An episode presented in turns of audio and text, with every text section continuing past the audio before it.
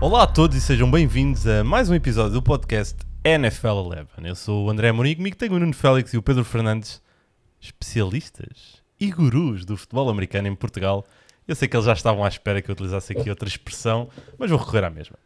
Esta passada semana de jogos foi abençoada com o Dia da Ação de Graças, a noite do Peru, e, uh, obviamente, que alguém teve que levar isto à letra, e houve muitos perus de muitos lados e de muitas vertentes. E com isto estou a falar de surpresas, senhoras e senhores. E então, falando desse jogo, dos jogos desse dia em particular, vamos começar por avaliar a vitória do Chicago Bears 24-20 contra os Lions, a vitória 26-15 dos Bills sobre os Cowboys e a vitória 26-18 dos Saints contra os Falcons. Meus senhores, destes três, encontros, destes três duelos, qual deles é que vos saltou mais à vista? penso que foi mesmo os Dallas Cowboys com os Buffalo Bills. Foi um jogo muito bem disputado, em que mostrou uh, que, o, que, os Bills são uma equipa a sério, uma equipa candidata não só a playoffs, mas a fazer alguns tragos. E por outro lado, mostrou que mais uma vez os Dallas Cowboys têm talento, mas falta alguma coisa, quando, que é o coaching staff, está muito atrás do que é o talento da equipa.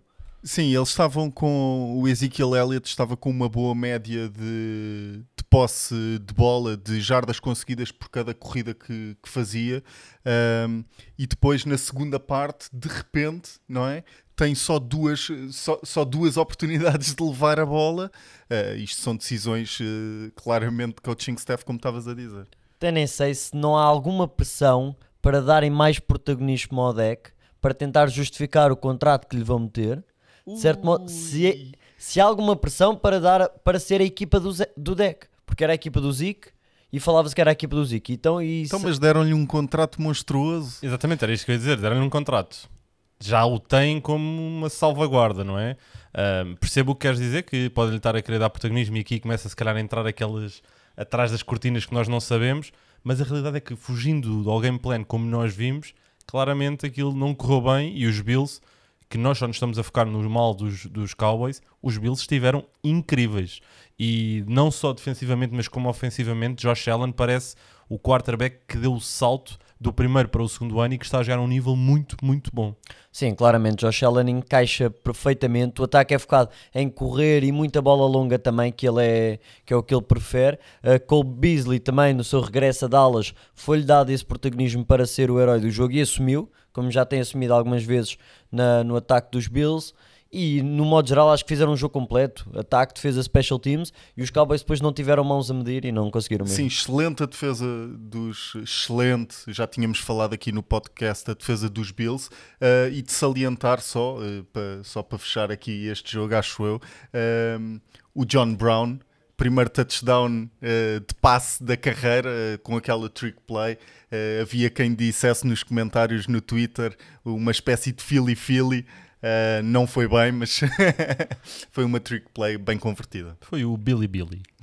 Quando hum, vamos continuar então para domingo, nos os outros jogos, como já aqui mencionámos, os, desse dia da ação de graça, os Bears venceram os Lions e os Saints e os Falcons, mas sem grande protagonismo. Podemos apenas dizer que os Saints uh, venceram a divisão com essa vitória. Tyson Hill! Tyson Hill a fazer um, um, excelente jogo, o canivete suíço da equipa de New Orleans. Mas vamos continuar então para, para domingo, onde tivemos mais 12 jogos a, a decorrer.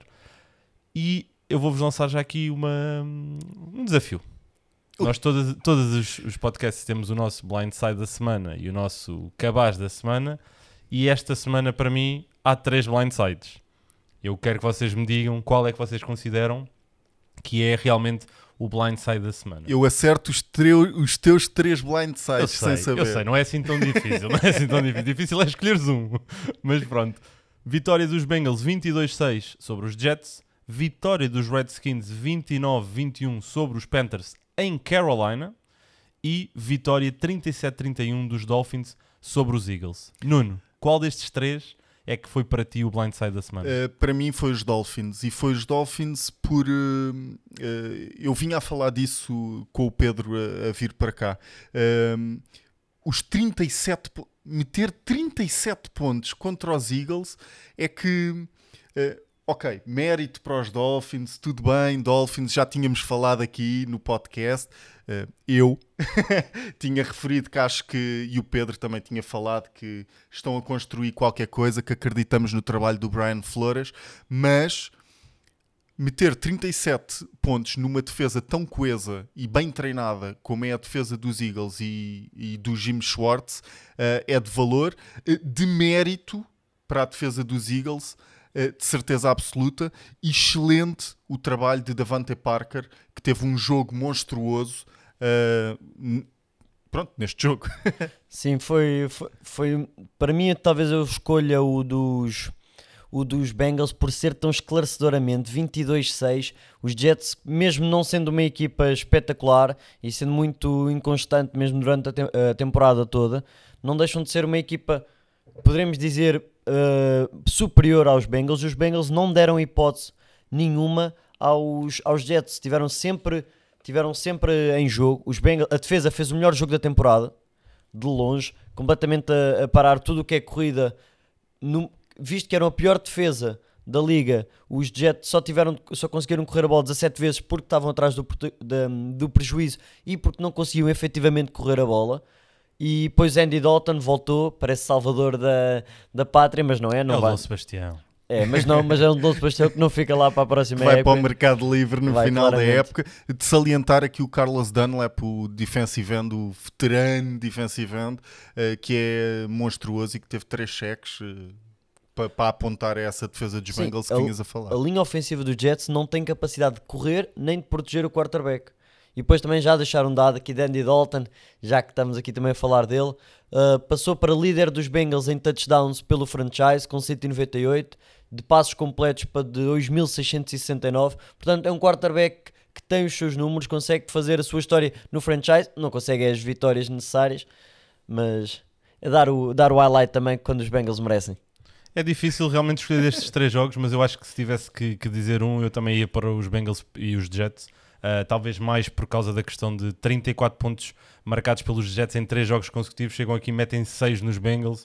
Uh, enfim, mas um, podemos também deixar esta questão para todos aqueles que nos ouvem. Já sabem que podem sempre interagir connosco utilizando a hashtag NFL11 durante a semana, em qualquer momento. Digam-nos qual é que vocês acham, depois de ouvirem, obviamente, este podcast, qual é que vocês acham destes três que foi o blindside da semana. Nós vamos estar atentos e também vamos uh, falando com vocês. E deixem os vossos argumentos, obviamente. Mas vamos continuar e vamos agora olhar aqui um pouco para alguns duelos que tiveram impacto divisional e vamos começar a falar dos Titans que venceram 31-17 os Colts, sobem para segundo lugar da um, AFC Sul, sendo que faltam dois jogos uh, divisionais contra os Texans, que são a equipa que estão no topo da divisão, e eu sei que vocês os dois disseram que os Titans iam ser a sexta seed uh, nos playoffs, acham que vão ser uh, realmente essa equipa? E se não vão lá como vencedores da própria divisão, porque com estes dois jogos contra os Texans apenas dependem deles para isso. Sim, apenas dependem deles. Uh, vimos também agora, já dando aqui um bocadinho, talvez um passo em frente, os Texans também estão muito bem depois desta vitória contra o New England, mas já lá vamos.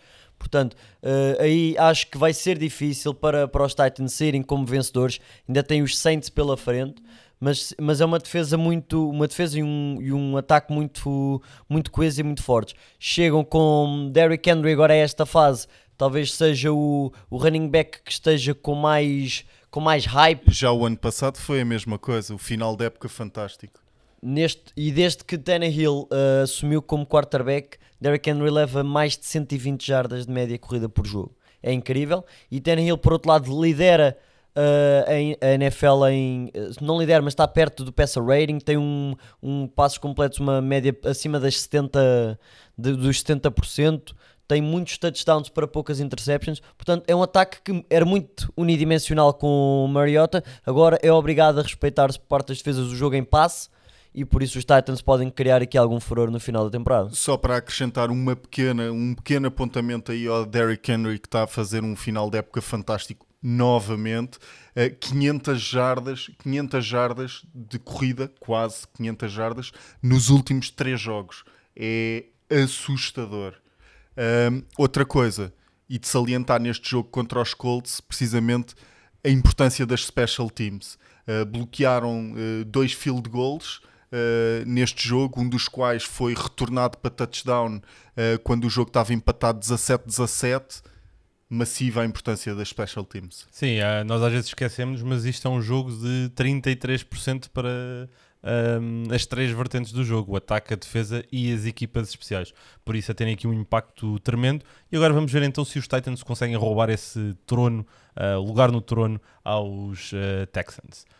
Um, continuando, o duelo também divisional entre Steelers e Browns, vitória da equipa de Pittsburgh por 17 a 10, que atiram basicamente Freddy Kitchens e os Browns para fora dos playoffs. Tinham sido a equipa que eu tinha dito que iriam em sexto um, lugar nos playoffs do lado da AFC. Não vai acontecer e hum, será que podemos catalogar esta equipa como um, a desilusão da temporada do lado da AFC? Uh, eu acho que podemos considerar a desilusão da temporada e esperemos que empurre também este resultado, que empurre Freddy Kitchens para fora dos Browns. Uh, já tínhamos falado aqui no podcast também desta situação. Uh, uh, Damarius Randall, o safety titular da equipa, não jogou porque faltou, decidiu faltar a um treino durante, durante a semana, então não foi convocado para o jogo. Uh, quer dizer, uh, isto. Falta de disciplina, falta de liderança. liderança exatamente. O próprio Freddy Kitchens foi teoricamente. Uh, levou uma t-shirt a dizer Pittsburgh started it. Portanto, o próprio treinador goza com uma situação que foi grave. Sim, que não tem piada Portanto, nenhuma. Não tem piada nenhuma. Pá, tá, toda a cabeça daqueles jogadores está tudo fora de, de sintonia. Sim, é, um ataque com tanto talento não produz, uma defesa com tanto talento não para ninguém. Não conseguem colocar a bola nas mãos de um dos melhores receivers da NFL, que é o Odell Beckham, porque simplesmente não tem esquema para chegar lá. A linha ofensiva é, é um problema em todos os jogos. Neste jogo foram 5 sacks. Uh, também contra a defesa dos Steelers, que é uma defesa. Não é fácil, não é fácil. Mas uh, eh, um, ehm, falando ainda nessa questão da, da, linha ofensiva e do ataque e da produção e tudo mais, para mim o principal culpado tem que ser sem sombra de dúvidas Friday Kitchens, porque uh, eu tinha analisado um, um vídeo para, para, para, este duelo entre Steelers e Browns em que uma das pessoas que fazia essa análise determinava que a maneira como Freddy Kitchens estava a chamar as jogadas na primeira metade da fase regular dos Browns era muito idêntica como Todd Haley, o corner ofensivo da temporada passada, uh, o fez. Ou seja, um sistema ofensivo onde não estava a ir buscar as forças e as mais eh, valias do seu quarterback, mas sim simplesmente a chamar o sistema que tinha implementado. Um, ou seja, essa não adaptação, que foi o que Freddy Kitchens fez quando entrou no meio da temporada do ano passado, conseguiu meter o ataque a produzir, este ano parece que esqueceu de o fazer. Esqueceu-se de o fazer, o resultado é um ataque hiper disfuncional, uma defesa que é boa, mas que também não consegue parar ninguém, e acabam por chegar a novembro, ao último fim de semana de novembro, e estão fora dos playoffs. Uma equipa que tem um talento absurdo e que hum, não vamos ver de certeza dos dois em, lados da bola em janeiro. No entanto, isso foi uma rasteira. Para mim, é uma equipa que é uma desilusão maior do lado da FC. Falo dos Chargers. Os Chargers que perderam também este fim de semana 23-20 contra os Broncos. E para mim, os Chargers são a verdadeira desilusão do lado da AFC, acima de tudo porque também são uma equipa repleta de talento, mais do que talento. Tem, tinham no início da temporada três treinadores principais que para mim eram o trio de melhores treinadores uh, se conjugarmos head coach, coordenador ofensivo e coordenador defensivo. E falo de Anthony Lynn, Ken Wisenhunt, que já foi entretanto de vela do, dos Chargers, e uh, Gus Bradley. Para mim, os Chargers são na realidade a maior desilusão da AFC e Philip Rivers Talvez a pior temporada da carreira. Mas apesar de terem começado bem esta época os Chargers, uh, houve a questão do Melvin Gordon com o holdout, depois a lesão de Darwin James, que é o, o playmaker da equipa que voltou agora neste último jogo houve vários problemas, não estavam a conseguir construir uh, um ataque capaz, uh, decidiram culpar o Ken Wisenhunt, como falaste, o offensive coordinator. Já se viu que o problema é claramente Philip Rivers. Uh, Philip Rivers, cada vez que pega na bola, aquilo parece que vai ser uma pedrada lá para a frente. Ehm, estes Chargers estão, estão, têm vários problemas também. E arranjam sempre maneiras novas de perder. Eles estão 4-8 perderam os 8 jogos por 7 pontos ou menos. É porque arranjam sistematicamente maneira de dar aos adversários e pode-se ganhar. Esta semana, Casey Hayward faz uma pass interference numa, numa bola com o Cortland Sutton que permite ao, ao Brandon McManus 53 jardas, field goal e acaba o jogo. Não tem capacidade e eu acho que vou com o, com o André porque eu também tinha os Chargers com muito a irem bastante longe. 4-8 não é de todo o resultado que eu esperaria. Para uma equipa que teoricamente tinha talento, tinha potencial para com os Chiefs batalhar pelo topo da, da divisão, a meu ver, mas claramente que estava enganado. Sim, acho que eu também estava contigo nisso e estávamos os dois enganados, se calhar os três, não, não sei se também o, o terias. Os Browns os... eram considerados contenders na pré-época. Mas os Chargers vinham de um hype da época anterior. Também é verdade. E deveriam ter continuado com isso um, e não o fizeram. Um, falando agora de aqui dois jogos também em particular que podemos ambos enquadrar como cabaz da semana e também vou deixar aqui ao vosso, um, à vossa decisão qual deles é que vocês enquadram neste sistema. E falo da vitória dos Rams 34-7 contra os Arizona Cardinals e da vitória dos Chiefs 49 contra os Raiders. Qual destes dois jogos é que foi para vocês o verdadeiro cabaz da semana? Uh, acho que vou para os Chiefs com os Raiders. Uh, primeiro, acho que os Raiders vinham mesmo de uma derrota escandalosa contra os Jets. Acho que ainda mesmo assim vinham com uma hype interessante para este jogo, uh, com o potencial de batalhar com o ataque dos Chiefs, que não estava nada de outro mundo. A verdade é que Mahomes tem feito números algo aquém do que nos tem habituado estas últimas semanas, mas desde cedo percebeu que não era dia para os Raiders estarem a jogar futebol americano. Desde cedo que se viu que Derek Carr não estava lá, o ataque não estava lá. E depois, quando se tem quando se está a correr atrás do prejuízo, não se pode fazer o que eles querem, que é correr a bola, dar a bola a Josh Jacobs, que é incrível. Josh Jacobs, para mim, tem no bolso o Offensive Rookie of the Year, já há algumas concordo, semanas, concordo. mas neste momento tem, tem oficialmente tem no bolso.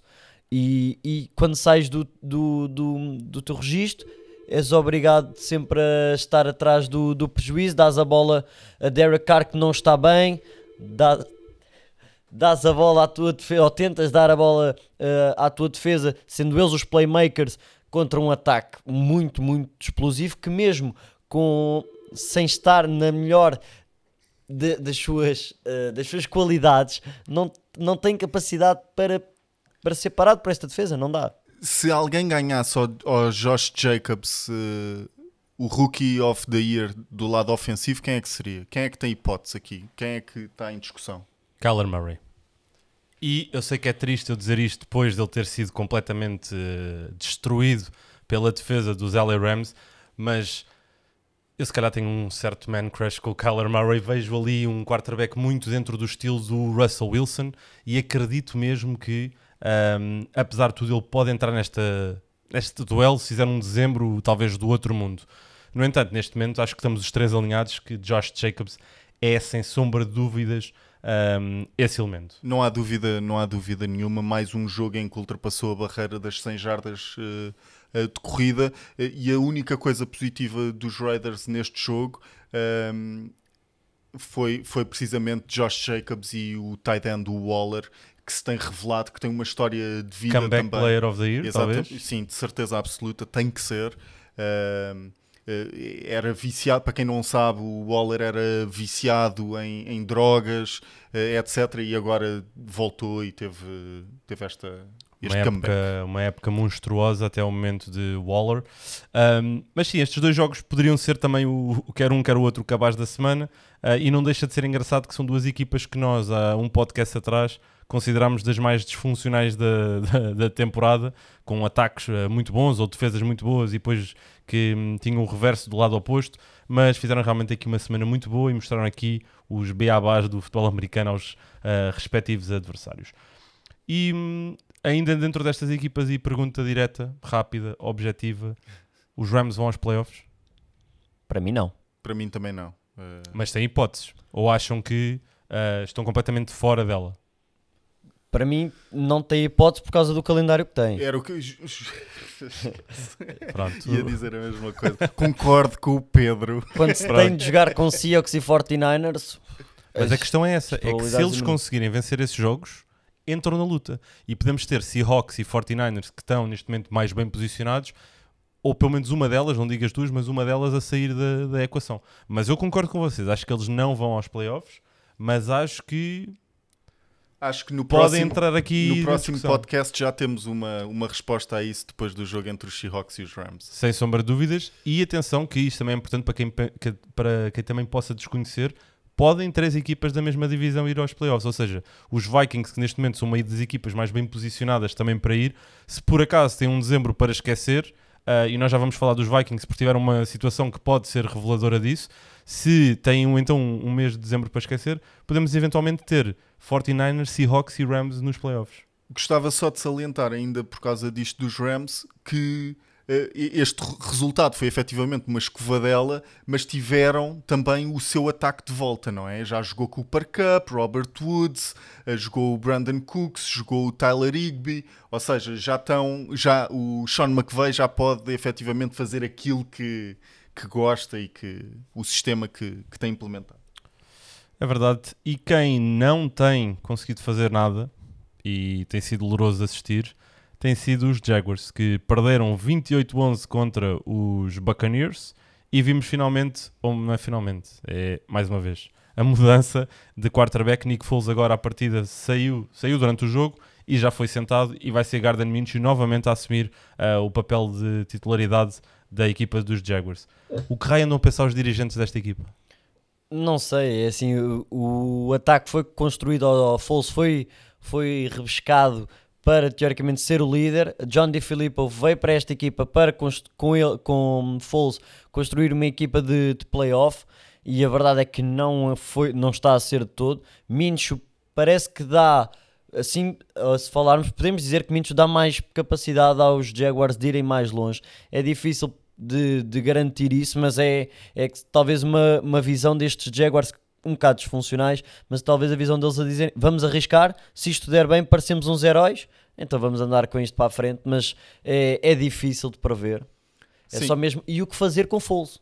Sim, Nick Foles eh, ou é trocado na, na próxima época porque é muito caro para ser, para ser um backup ou é, ou é dispensado. Nick Foles que, que marcou, aliás, os Jaguars que nos três jogos com Nick Foles marcaram só 33 pontos, 11 pontos em três primeiras partes. Ou seja, eh, ataque nulo, ataque zero, uh, de salientar ainda neste, neste jogo dos Buccaneers, uh, James Winston, que não teve nenhuma interseção, finalmente. Mas, mas fez um fumble. Aleluia. Opa, pronto, Pedro já tinha que vir aqui estragar. Mas também não marcou nenhum touchdown.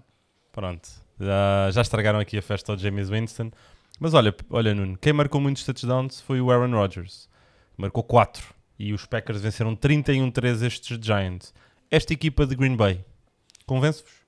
Uh, sim, convence-me para ir, para ir aos playoffs. Não, Ponto. Não Sim. vês mais do que isso. Não, não vejo mais do que isso. Ainda primeiro ano ainda de Matt LaFleur, uh, num jogo que, um, que Aaron Rodgers tinha dito uh, durante a semana que queria colocar o jogo nas costas deles, dele e conseguiu. Mas vamos olhar só aqui para isto de uma forma mais eh, objetiva. Playoffs, tens eh, eh, os Green Bay Packers e tens Aaron Rodgers. O jogo muda. Os playoffs é uma coisa completamente diferente dos jogos da fase regular. E tu tens no teu plantel o Dini. O homem consegue fazer magia do nada. Não acham que estes Packers podem ser uma ameaça real nos playoffs para qualquer outra equipa da NFC que, em teoria, agora são mais fortes? Não acredito, mas acredito que ganhem um jogo porque eles estão com a terceira, terceira seed. Terceira seed jogam em casa contra a sexta, que podem ser, podemos falar ainda que neste momento são os Vikings, mas pode ser eh, qualquer uma, podem ser os, os Rams, podem ser os 49ers, dificilmente, mas podem ser várias equipas. Mas eu acho que são capazes de ganhar contra a equipa que ficar em sexto. Se forem os Vikings ou os Rams, jogarem em casa, que jogarem em Lambeau Field é um boost incrível para os Packers, mas acho que a partir daí, depois com 49ers, Seahawks ou Saints, vejo muito difícil dos Packers conseguirem ganhar algum desses jogos. A equipa dos Packers não me convence. Muitos altos e baixos. eh, Às vezes o ataque não produz, outras vezes a defesa falha. Não estou 100% convencido. Eh, Há outras equipas, aliás, é, é melhor meter assim. Há outras equipas que me convencem mais do que esta equipa dos Packers. Eu, eu a única coisa que eu vejo nesta equipa dos Packers que me faz pensar que podem realmente ser uma equipa que chega aos playoffs e mete todos os outros em sentido é porque eles têm uma das coisas que é fundamental ah, para qualquer equipa nos playoffs, que é pass rusher. que é eh, homens capazes de levar pressão aos quarterbacks adversários. E a NFC tem quarterbacks incríveis. Drew Brees, eh, Russell Wilson, o Jimmy Garoppolo que está a jogar bem, eh, o Kirk Cousins que tirando os jogos de prime time que se vai abaixo também está a jogar muito bem e tendo esse, essa junção entre Aaron Rodgers e eh, os pass rushers um, acho que são uma equipa muito perigosa. Mas é uma coisa muito rápida dentro daquilo que o Pedro também tinha dito. Jogam contra os Vikings, os Vikings têm jogo de corrida fortíssimo, os defensive ends têm que estar um bocadinho mais calmos para, con para conter a corrida. Jogam contra os 49ers, os 49ers têm um esquema de corrida incrível, têm que estar mais contidos. Ou seja, há maneiras das equipas eh, que estamos a falar em termos de playoffs combaterem esse, esse, pass, esse pass rusher que falavas. Vamos aguardar então para, para ver, mas uh, duas equipas que eu sei que nos convencem aos, aos três e duas equipas que vamos de certeza ver em janeiro. Quer dizer, eu não vou dizer aqui de certeza porque uma delas pode estar aqui numa situação complicada. São os 49ers e os Ravens. Os Ravens venceram 20-17, mas o que realmente dizer deste jogo é um. Vamos ter um Super Bowl uh, novamente entre estas duas equipas. Tenho a certeza que íamos ficar bem servidos, um, mas será que vamos ter esse cenário uma vez mais? Uh, quem me dera que isto fosse que tivéssemos hipótese de voltar a ver este jogo uh, novamente. Foi foi para mim em termos de, de, disputa de o que é que vai acontecer agora o que é que eles vão fazer agora uh, como é que vão atacar as defesas como é que as defesas vão responder foi para mim foi o jogo do ano. Um, e o Lamar Jackson mas acima de tudo e isto é custa muito dizer isto depois deste jogo o Lamar Jackson é um ser do outro mundo mesmo, porque esta defesa dos 49ers é incrível, conseguiu anular quase tudo, quase tudo nos Ravens, menos o Lamar Jackson. Já se sabia, porque já se tinha visto no jogo dos Ravens contra os Seahawks, uh, a defesa dos, uh, dos 49ers jogam com uma defesa muito parecida à dos Seahawks, uh, que a lacuna seria ali, a falha defensiva seria ali atrás do Fred Warner. Fred Warner que fez um jogão inacreditável, mas que concedeu algum espaço por trás para o, para o Mark Andrews. E, e foi... ganhou quem tu esperavas? Quem eu esperava, acho que sim, porque eu, eu gostava muito que os 49ers ganhassem este jogo, um, mas os Ravens mereceram ganhar o jogo. Sim, mas este é daqueles jogos um, que é um pouco injusto, porque acho que ambas as equipas mereciam ganhar. Eu, sinceramente, eu achava que iam ganhar os 49ers por causa de, do ingrediente e da, da relação entre os matchups diretos, a ausência do center de Baltimore, algumas mudanças. Pensava mesmo que os 49ers iam ganhar. Sabia que ia ser um jogo até à última, de certeza. Se calhar não pensei bem foi que quem tem Justin Tucker tem talvez o melhor kicker da NFL. Eu acho que nunca vi um jogo tão bem disputado e depois ver o kicker a sentir aquela pressão toda e eu próprio já sabia que o Justin eu estava relaxado a ver aquilo, aquilo era um jogo para estar aí pilhas de nervos, mas eu estava relaxado porque Justin Tucker é completamente é isento, de outro mundo. É, é isento. Isento à pressão. É isento à, é exatamente isso. E é uma estrela. É o, é o kicker mais bem pago da, da NFL por alguma razão. E por mim até lhe dava mais dinheiro, que aquilo são muitos pontos. Sim, e não sei se vocês viram a conferência de imprensa dele depois do jogo. Big aquele Trust! Big Trust. Parecia o Mark Ingram. Muito bom. Mas sim, e, bom. e agora fica muito interessante o lado da, da AFC, porque tem de passar por Baltimore. E isso é das coisas mais difíceis de fazer em perspectiva. Sim, e podemos já fazer essa passagem, Pedro, porque faltam descobrir dois jogos e um deles é esse. É, é o que, que levou a que Baltimore ficasse no topo do lado da AFC, porque os Texans conseguiram vencer os New England Patriots, que perdem então esse primeiro lugar para os Ravens, e um, alguns alertas aqui, nomeadamente, está na altura de clicar no botão de pânico em New England, e em sentido inverso, Bill O'Brien, estou neste momento a tirar-te um chapéu uh, metafórico, eu não tenho nenhum chapéu, mas estou-te a tirar o chapéu porque finalmente vi Bill O'Brien a ter coragem para enfrentar estes Patriots. E coragem é aquilo que vimos de Jason Garrett não ter na semana anterior. E desculpem de estar aqui a bater no ceguinho, mas uh, eu sempre que vou ver uma oportunidade para castigar o Jason Garrett, vou aproveitar, posso já dizer aqui. Uh, mas é, é isso que é preciso para enfrentar esta equipa dos Patriots. Coragem os Texans tiveram e conseguiram aqui uma vitória muito, muito boa. Sim, não teve medo nenhum de meter as mãos no playmaker que é, que é o Deshaun Watson, que não teve medo nenhum. A bola longa está cada vez a funcionar melhor. Uh, os Patriots à entrada para este jogo, a defesa só tinha permitido 4 touchdowns em passe. Os Texans fizeram 4. 3 do Deshaun um, Watson e um daquela jogada de trick play em que o Hopkins acaba por dar a bola ao Três Deshaun do Watson. Deshaun Watson e um do Deshaun Watson. Ah, e um do DeAndre. Foi ele que marcou, mas uh, em receber do DeAndre Hopkins. E é como disseste, não teve medo nenhum. E, e é o ataque dos, dos Patriots é aborrecido. É sofrível de ver uh, o ataque dos Patriots. Precisa, precisa de algo mais pá, que. Precisavam de um Gronkowski. Que o Gronkowski tivesse voltado.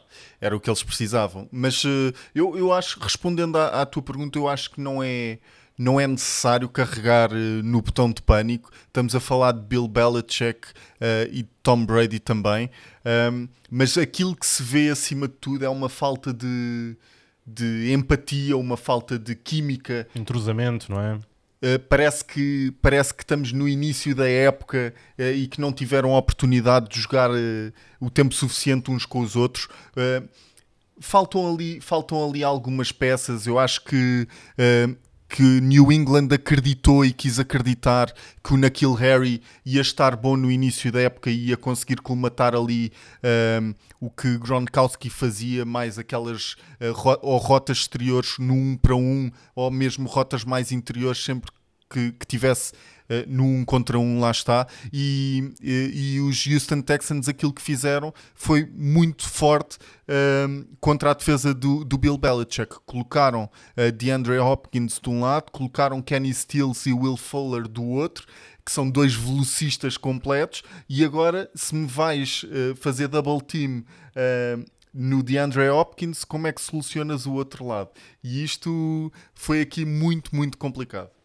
Sim, foi, foi daqui finalmente encontrarem uma forma de explorar esta defesa dos, dos Patriots que uh, também estávamos a falar em off, uh, não uh, a reconhecida defesa dos jogos anteriores, mas a questão ainda do, do clicar no botão de pânico. Um, também é importante ressalvar que desde a semana 4, Tom Brady neste momento tem piores estatísticas do que o Trubisky. E eu, eu, eu vamos fazer um, um silêncio aqui de tipo dois segundos. Estatísticas. E, pronto, estatísticas. Não, mas, mas é assustador, é assustador pensar nisto. E, e como disseste, Nuno, eu concordo a 100%. É um ataque completamente fora de sintonia. É como se tivéssemos um maestro que não está a conseguir colocar a sua uh, orquestra a funcionar e é, hum, assusta-me, assusta-me um pouco, porque esta defesa não vai carregar esta, esta equipa até, aos, até, hum, até ao Super Bowl, aos playoffs vai, vai de certeza, uh, e ainda estão a jeito, ainda estão a jeito de perderem a divisão para os Buffalo Bills. Uh, por isso, vamos ver como é que tudo vai acontecer daqui uh, nas próximas quatro semanas e em dezembro para, para New England. Começa já no domingo contra os Kansas, contra os Kansas City Chiefs. Um jogo muito bom também para os Chiefs uh, mudarem também aqui a hegemonia dos Patriots, que está a ser combatida não só pelos Baltimore, mas agora pelos Texans, pelos Chiefs. É aqui um, um é. quase um 180 muito grande na EFC. Sim, e é engraçado porque vimos a nova geração, a nova fornada de quarterbacks, ou melhor, já vimos Lamar Jackson, uh, Deshaun Watson a vencerem uh, Tom Brady da old school, a geração mais antiga, e Patrick Mahomes pode fechar aqui o ciclo, vamos assim dizer, de três uh, atletas de topo de nova geração que um, ehm, castigam aqui uh, e selam a esta hegemonia de New England. Para finalizar, o Monday Night Football, vitória do Seahawks 37-30 contra os Vikings. E o que é que podemos dizer deste jogo? Na minha opinião, uh, foi dos jogos mais divertidos de, desta, desta semana, se não de, dos jogos mais divertidos desta, um, ehm, temporada, muito em parte porque vimos as duas equipas a disputar o jogo, uh, nem, nem sempre taco a taco, mas com uh, boas aplicações e bons momentos em, em fases fundamentais da partida, nomeadamente aquela interseção com o touchdown uh, defensivo dos Vikings. é das jogadas mais estranhas que eu me lembro de ver nos últimos anos. Completamente. Uh, mas eu acho que os Seahawks se posicionam muito bem. Chega dezembro e o clique muda. Pete Carroll faz um trabalho incrível com aquela equipa que quando é mais, não quer dizer que, que, os outros meses não são, mas quando é mais a sério, quando começamos a olhar para, os, para, para, para o playoff picture mesmo e vemos que os Seahawks começam a subir, e não é só em vitórias, é o rendimento. Os Seahawks são, para mim, neste momento, a equipa da NFC mais perigosa. De- o 10-2 Saints e os 10-2 49ers, eu acho que os Seahawks são mais perigosos. Acho que no 1 para 1, neste momento, contra qualquer uma das outras duas equipas, ganhavam. Porquê é que são mais perigosos do que os 49ers, por exemplo? Estão mais habituados a jogar em, em dezembro. Neste momento, se quisermos meter o, o fator casa, por exemplo, eu acho que pesa muito no, para, nos 49ers irem aos Seahawks e aos Saints irem aos Seahawks, mas acho que os Seahawks a irem fora têm uma grande capacidade de ganhar também e Russell Wilson não perde. Simplesmente Russell Wilson não perde. Sim. Simples. Simples, simples. Não perde. mas, mas eu, eu quero já agora. Vocês fizeram isto a semana passada, agora eu vou fazer. Eu vou meter aqui aquela palmadinha na minha nas minhas costas. Eu, semana passada, disse que os Seahawks iam vencer a divisão. Acho mesmo que o vão fazer. No, na previsão para esta temporada, eu tinha os Seahawks a serem o primeiro classificado da NFC Oeste, com um registro de 11-5. Acho que vão, vão, se calhar, superar isso. E concordo contigo, são a equipa mais perigosa do lado da NFC. No entanto, acho que existem formas de, de eles serem explorados, vamos assim dizer. Uh, no entanto, se jogarem em casa os jogos todos uh, da conferência, ou seja, ficarem primeiro do lado da NFC, não estou a ver nenhuma equipa a ir a Seattle ganhar aos Seahawks até ao Super Bowl. Uma coisa que é mesmo uma pergunta: o, o jogo dos 49ers com os Seahawks é onde? Em casa dos Seahawks. Dos Seahawks, sim. Ui! Ui. Ui, ui, mesmo. Para, para decidir, não é? Sim, vai É, à- ser esse é jogo, esse decidir. jogo vai ser no dia 29 de dezembro, vai ser mesmo na última jornada da fase regular. Ah, ainda não é um jogo que, que saiba ah, se vamos transmitir aqui na Eleven Sports ou não, acima de tudo porque é um jogo que ainda não, nessa altura a NFL ainda não tem os calendários todos fechados em termos das slots em que os jogos vão passar, mas certamente se tivermos oportunidade é um jogo que vamos ah, querer, querer observar. Meus senhores, para finalizar este podcast, tenho aqui uma questão que vos gostava de fazer. Foi uma questão que o Perks, eh, uma das pessoas que mais nos acompanha no Twitter ao longo da semana, nos deixou aos três. E nós não respondemos a- ali naquele momento, ah, porque existe a realidade é aqui sempre alguma questão sobre se devemos ou não assumir as equipas que apoiamos, que torcemos. Um, e eu não vos vou obrigar a fazê-lo. Não vos vou obrigar a fazê-lo. No entanto, aquilo que eu, um, Eu não gostava de tenho. falar deste tema é como é que uma equipa. Mentiroso. Ok, Nuno. Aqui o não Calimero. apoio aqui, ninguém. aqui o Calimero. não, mas a questão é: como é que se escolhe uma equipa na NFL? Eu vou dar a minha opinião, aquilo que se passou comigo quando comecei a ver a NFL ah, em 2006, 2007. Um, eu não gostava de uma equipa, eu gostava de jogadores Claro. que estavam espalhados por várias equipas. E aquilo que eu queria era juntar esses jogadores todos numa equipa, sabendo que era impossível, obviamente. Então comecei a observar mais algumas equipas. E a primeira equipa que eu simpatizei foram os ah, LA Chargers. Na altura eram os San Diego Chargers. Muito em parte porque tinha o LT, o running back, tinha o Philip Rivers ali naquela fase mais ah, Jovem. mais jovem, prolífera da sua carreira. E tinha o Sean Merriman, que era um jogador que eu adorava, que infelizmente a carreira foi curta porque se meteu a tomar estupefacientes. Ahm, mas foi uma das equipas que eu mais gostei. Eventualmente ganhei uma simpatia que tenho até hoje pelos 49ers, muito em parte por causa da cultura que eu vi Mike Singletary tentar implementar naquela equipa, isto sensivelmente ali em 2010, 2011. Um, e desde então que uh, é uma das equipas que eu mais simpatizo, são os 49ers. Uh, Vi-os a perder aquele Super Bowl contra os Ravens. Esta semana passada vimos os 49ers também a perder contra os Ravens. Mas acho que é uma equipa que tem uma história e tem ali uma cultura com a qual eu me identifico. Vocês também uh, escolheram as vossas equipas ou, ou os jogadores que simpatizam também pela questão cultural ou o que é que vos levou uh, a fazê-lo? Eu, eu vou-te só dizer, André, que apeteceu-me chorar nessa final de Super Bowl e acho que isto deixa aqui algumas coisas respondidas, mas hum, a, a questão de. É, é um bocado isso que tu estavas a dizer. Para mim foi mais o Peyton Manning, gostei, gostei do, Pe- do Peyton Manning, daquilo, daquilo que ele conseguia fazer, que alterava as jogadas e eu não percebia bem, e estava sempre a gritar de um lado para o outro, e era um. posto de maneira simples, era um grande patrão. Ali era um grande patrão. E. E simpatizei, simpatizei com ele. eh, Depois, eh, depois vi a reviravolta. Lembro-me depois de ver a, a reviravolta dos Saints eh, no Super Bowl e criei aquela empatia com a equipa dos Saints, que era liderada pelo Drew Brees, já pelo Drew Brees, e tinha o Sean Payton. Comecei a perceber algumas coisas, mais algumas coisas de futebol americano. Comecei a perceber que gostava mais de defesa do que de ataque. Era uma, era uma coisa minha, é uma coisa pessoal, ou gostamos mais de marcar pontos, ou, ou- ou gostamos de impedir e tentar marcar também.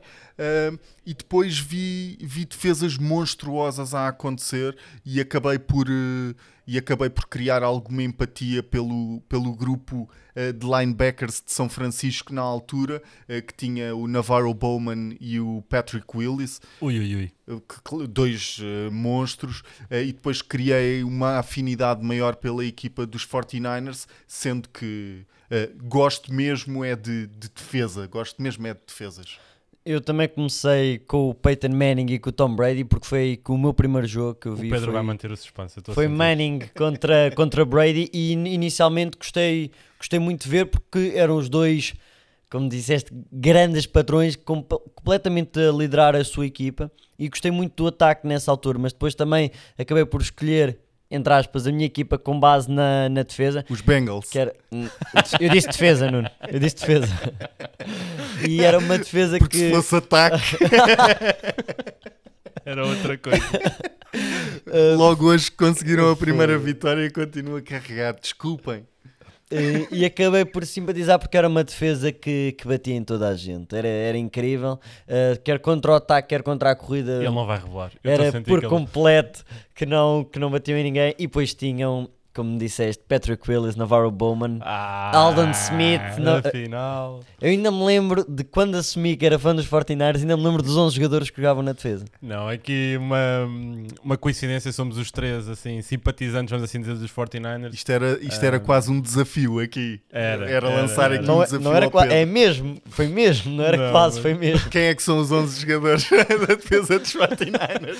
E olha, olha que eu acho que ele vai saber isto. Não, é possível. Mas hum, aqui uma curiosidade: somos os três aqui sim- simpatizantes dos 49ers. Uh, no entanto, lá está, acho que acima de tudo, aquilo que nós realmente gostamos é de grandes jogos, como temos visto esta temporada na, na Eleven Sports e como vamos continuar a ver já na próxima uh, semana, onde vamos ter mais três jogos em grande destaque.